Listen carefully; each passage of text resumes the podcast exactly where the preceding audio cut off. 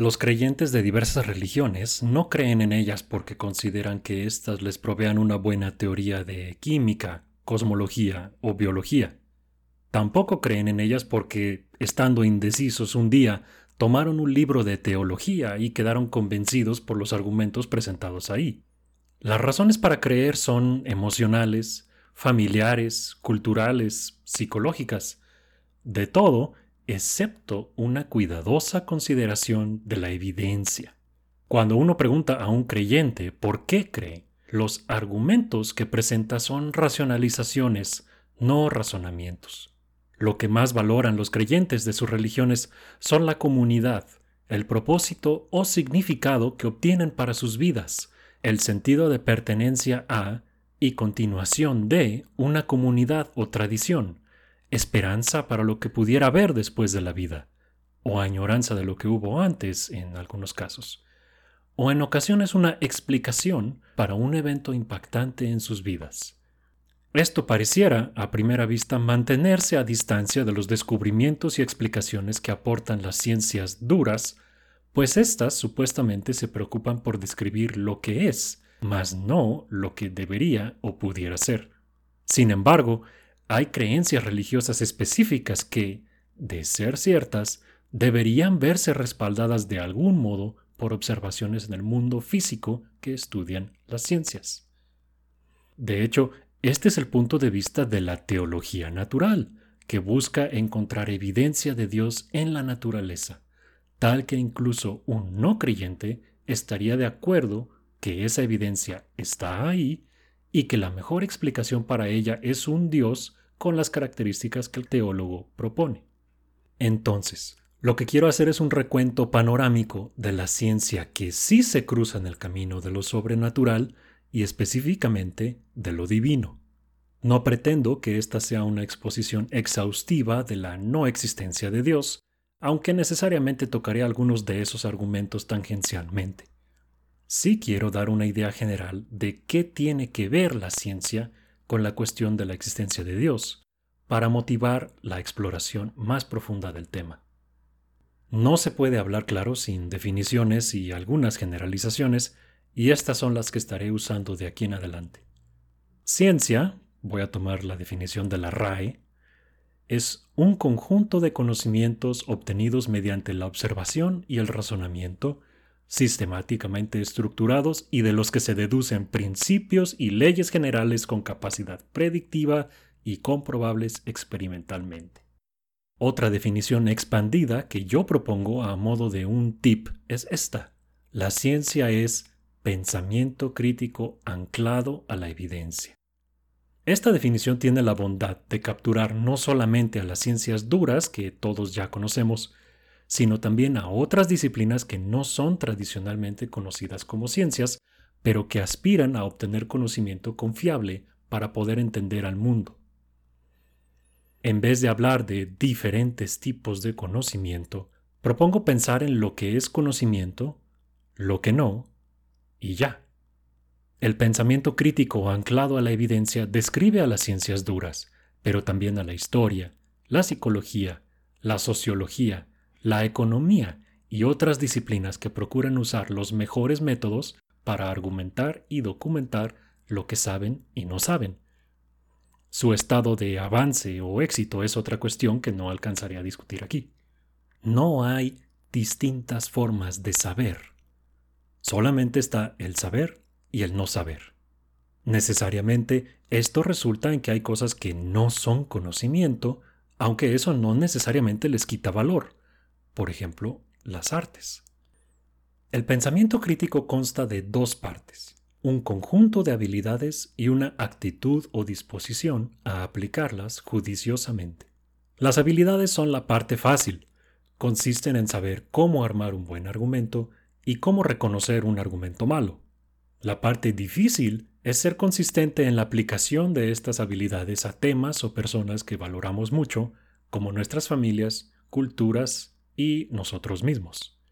Para más sobre pensamiento crítico, ver por ejemplo a Peter Bogosian en su libro A Manual for Creating Atheists y otro artículo mío también en el sitio de Autómata.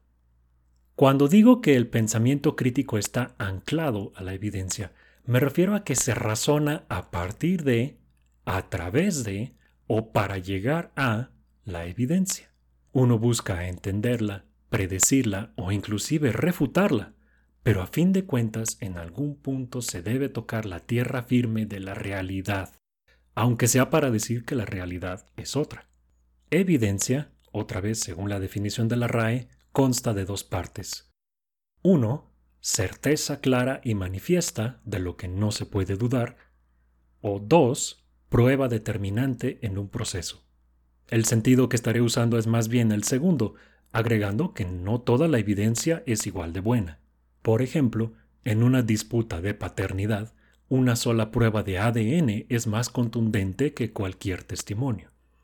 Por último, en lo que sigue estaré tratando con un teísmo mínimo que se ajusta a la definición propuesta por teólogos como Richard Swinburne.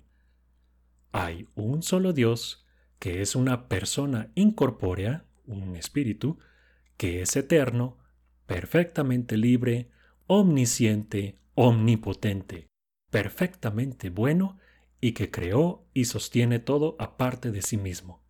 Esto lo pueden ver en el libro de Richard Swinburne, The Existence of God.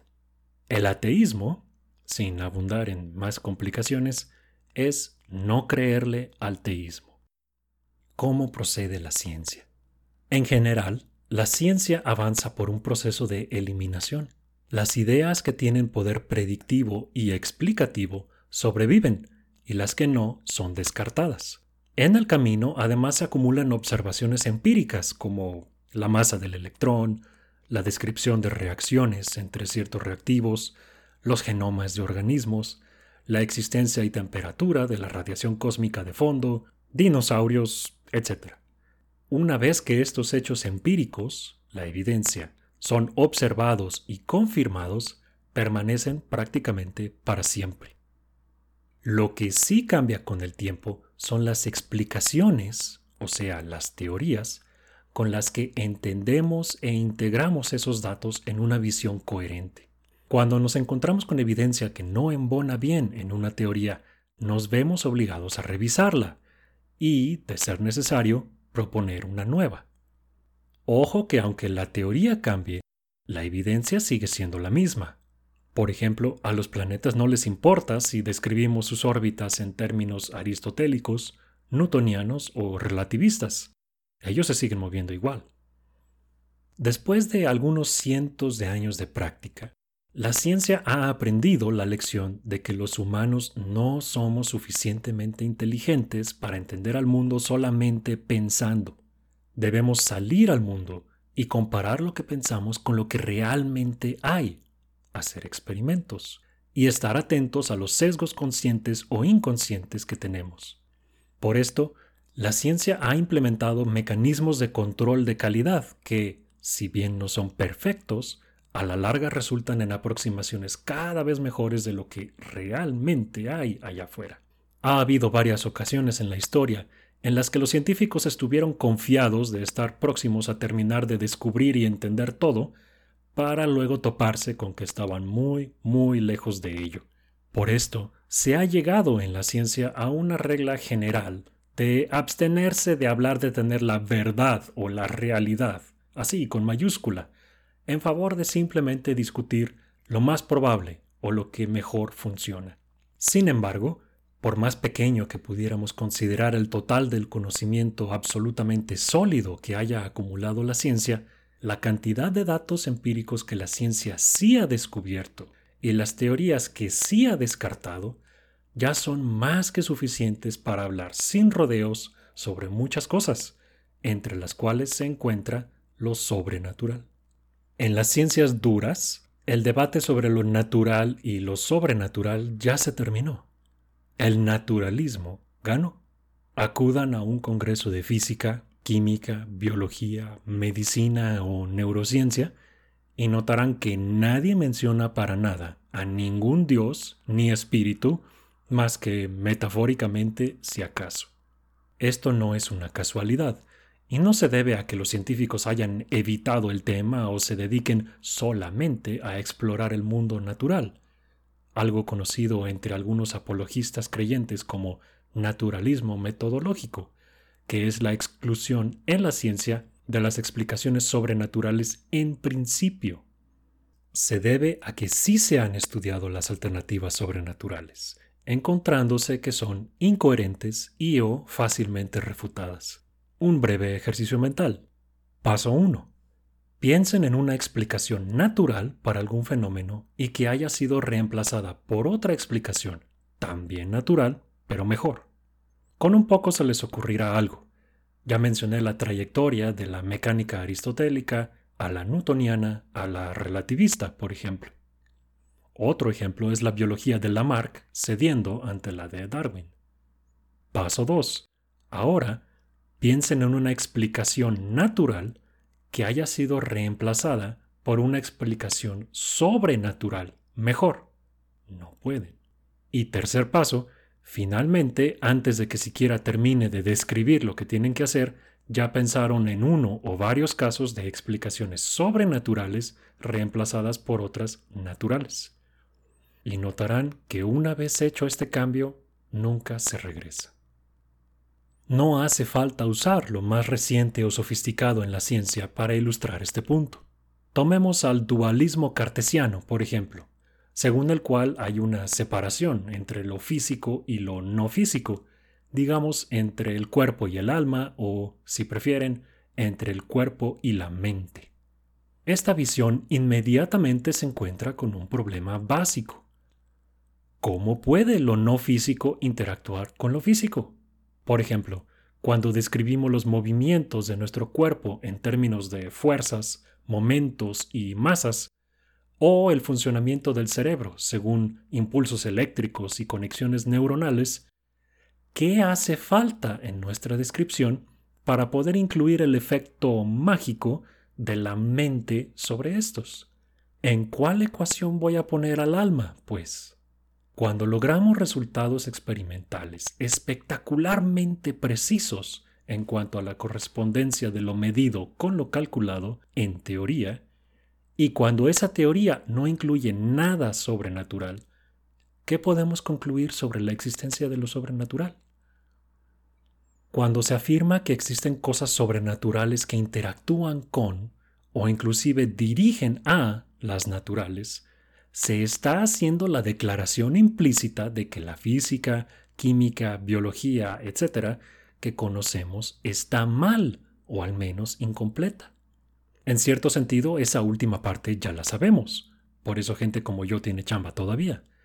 Pero el problema para lo sobrenatural no es solamente que depende para su supervivencia de refugiarse en lo que no sabemos, que es cada vez menos, es que lo que sí sabemos, por poco que pudiera ser, ya es más que suficiente para descartarlo. Por ejemplo, sabemos que la mente es una función del cerebro. Dañamos al cerebro y dañamos la mente.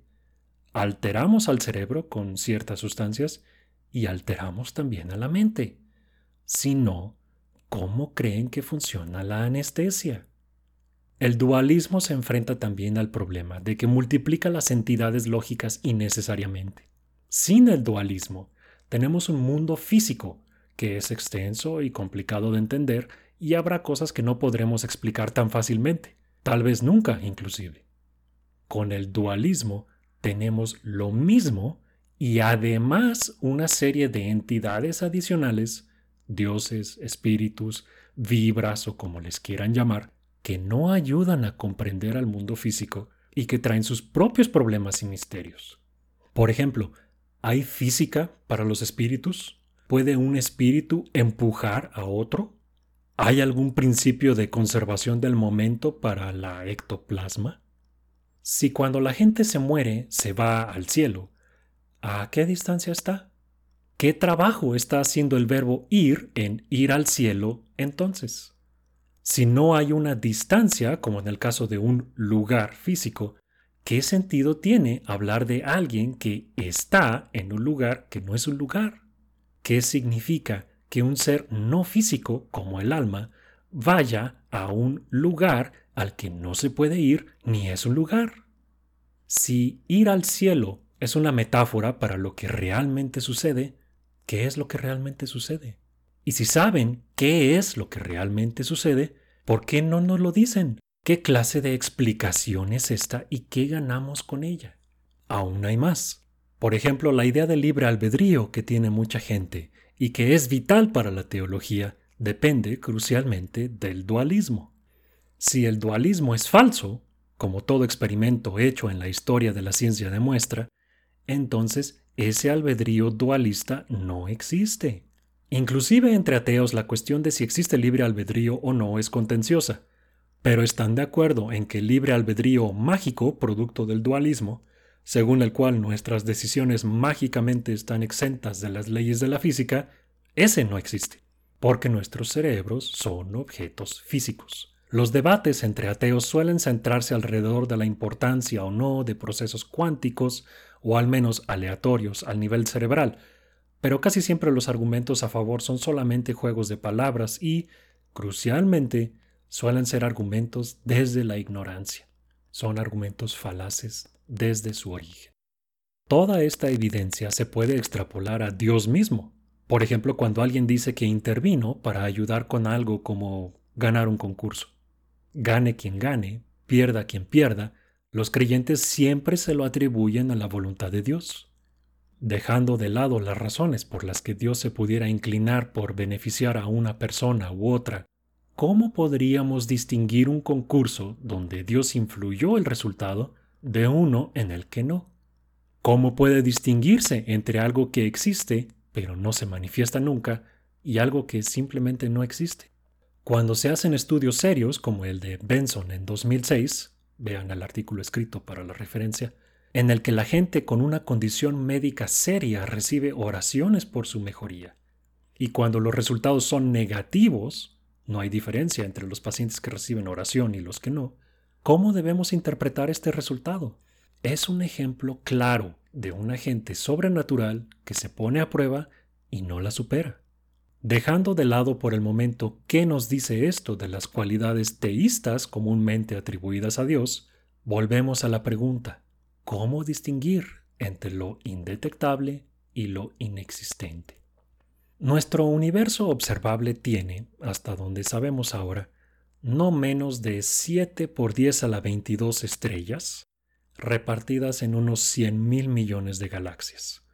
Nuestra propia galaxia tiene alrededor de 100 millones de estrellas, de las cuales el Sol es relativamente mediana y en una posición media con respecto al centro.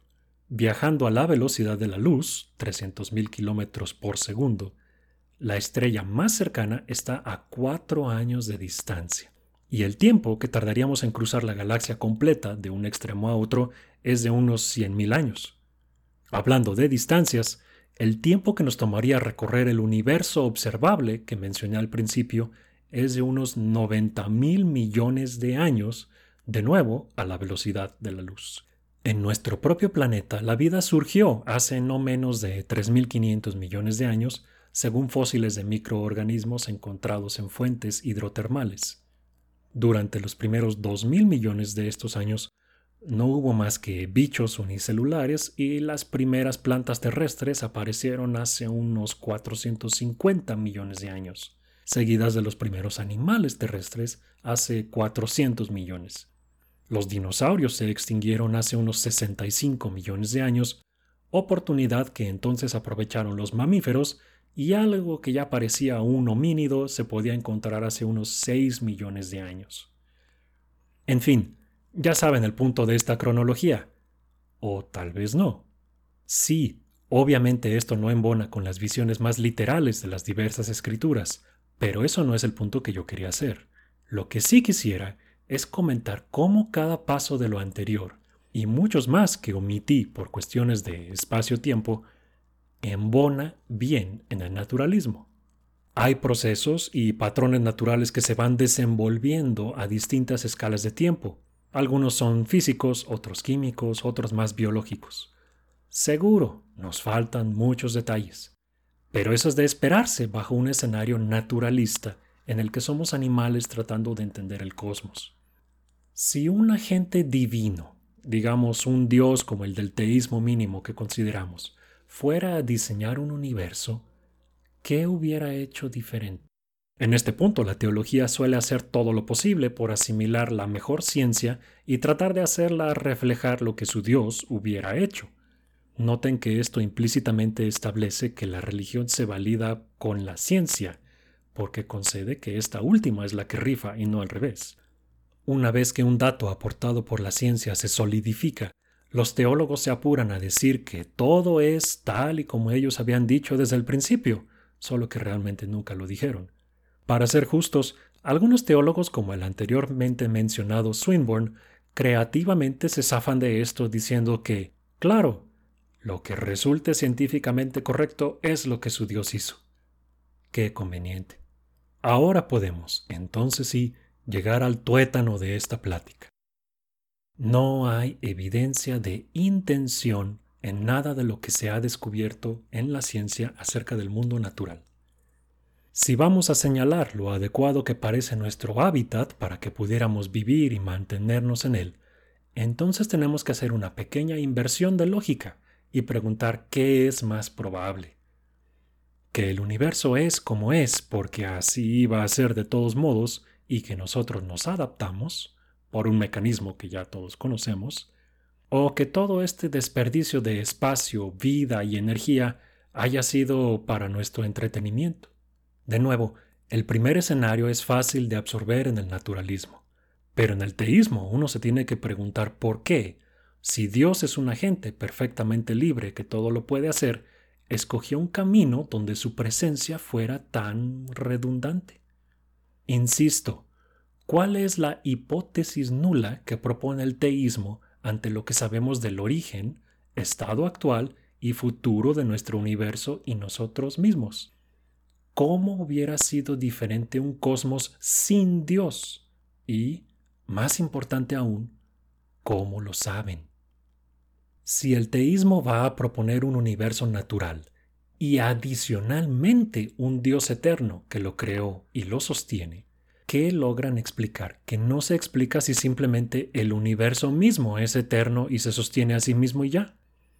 Aquí es donde entran los argumentos cosmológicos y teleológicos estándar, pero hay que recordar dos cosas. Uno, que estos argumentos cambian según la ciencia, escogiendo a conveniencia lo que les pudiera inclusive remotamente favorecer e ignorando lo más obvio si es necesario.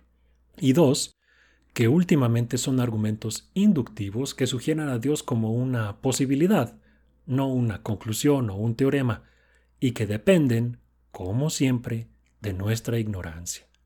Hay modelos cosmológicos cíclicos, de inflación eterna, abiertos y todo tipo de combinaciones y variaciones. Todos embonan con los eventos básicos que sí observamos, pero tienen implicaciones físicas muy distintas. Sin embargo, en el teísmo solo se toma en cuenta a unos pocos de estos modelos. ¿Por qué será? En cuanto al origen de la vida, la evolución ya provee un mecanismo plausible, una molécula que se pueda replicar y que pueda tener pequeña variabilidad al hacerlo basta. Las moléculas no se fosilizan, así que no es tan fácil encontrar evidencia de que esto fue lo que sucedió, pero ya hay gente trabajando en eso. Pero pasar de esta explicación incompleta o insatisfactoria a decir que fue un milagro no es una mejora. ¿Por qué esperó Dios diez mil millones de años para prender la chispa de la vida? si debía esperar a las condiciones ideales para hacerlo, porque estaba cumpliendo con un propósito mayor, presumiblemente crearnos a nosotros, entonces no es omnipotente, porque se atiene a las leyes de la física que dieron forma al cosmos. Aun si él mismo creó las leyes, ¿cómo sabemos que el propósito fuimos nosotros? ¿No pudo crear leyes mejores? ¿Han considerado que tal vez a Dios le gusta la pirotecnia alrededor de los agujeros negros y una consecuencia secundaria de la física que los produce son algunos bichos como nosotros? Si Dios es eterno o absoluto o como le llamen, y en algún momento, por alguna razón, creó la física que dio lugar a nosotros, ¿por qué no ahorrarnos un paso y plantear absolutos físicos y ya? Si Dios planeó todo para que estuviéramos aquí, ¿Por qué su plan es idéntico a un plan donde no hay plan? No hay ninguna señal de propósito o intención personal en el mundo natural, salvo la de nosotros y algunos otros animales, como un gato que tiene la intención de matarnos. Durante 13.800 millones de años no estuvimos aquí y todo indica que al universo no le importó para nada, ni le importará cuando ya no estemos. Si parece demasiada coincidencia que cosas tan fregonas como nosotros estuviéramos aquí, consideren que el universo ha estado lanzando dados atómicos durante todo este tiempo. A algo le tenía que atinar, y probablemente ya lo hizo múltiples veces. Ahora, hay buenas y malas noticias. No hay evidencia ni lógica suficientes para pensar que estamos aquí por algo además de patrones en las leyes del universo. No hay evidencia ni lógica suficientes para deducir, o siquiera inferir, un agente divino que haya diseñado o causado el universo que observamos, ni que espere cosas de nosotros. No hay evidencia ni lógica suficientes para pensar que haya algo después de la muerte, ni mucho menos para evaluar si será mejor o peor que lo que vivimos aquí y ahora. Sí hay una abundancia de evidencia de que el universo opera según leyes naturales y comprensibles, y de que los humanos inventan cosas con tal de no quedarse callados mientras algunos de ellos llegan a la comprensión. El cosmos está hecho de partículas fundamentales que viven en el espacio-tiempo y las cosas que pueden emerger de sus interacciones. No les importamos, porque no tienen la capacidad de reconocer la importancia o la bondad o la belleza. Pero nosotros sí. Por accidente o inevitabilidad, ya estamos aquí. Si no hay una guía de cómo seguir adelante en este mundo, pues hagámosla. Existe una realidad, y ya pudimos hacer con ella muchas cosas algunas buenas y otras no tanto. Quedémonos con las buenas. Ya sabemos cuáles son. Hemos encontrado y descartado muchas cosas, pero no sabremos qué más podemos encontrar si no miramos. Algunas cosas serán útiles y otras no. Algunas cosas nos harán bien y otras podrían destruirnos.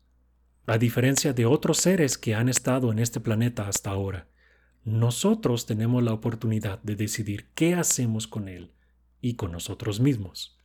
En una cadena de causas y efectos que se remonta al menos 13.800 millones de años, nosotros nos encontramos ante la posibilidad de entender cómo es que estamos aquí y podemos usar ese conocimiento para seguir estando aquí, si así lo queremos.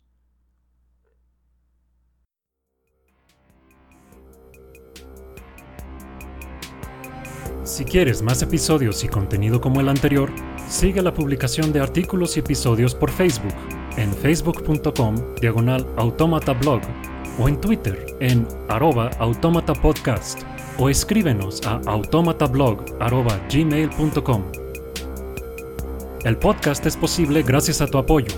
Si te agradó lo que escuchaste, puedes donar al podcast visitando la página de apoyo en superautomata.blogspot.com o puedes hacer un donativo mensual visitando patreon.com diagonal automata podcast. La música es Tyrant, cortesía de Kevin MacLeod de filmmusic.io y lleva una licencia Creative Commons 4.0. Yo soy Héctor Mata. Gracias por escuchar.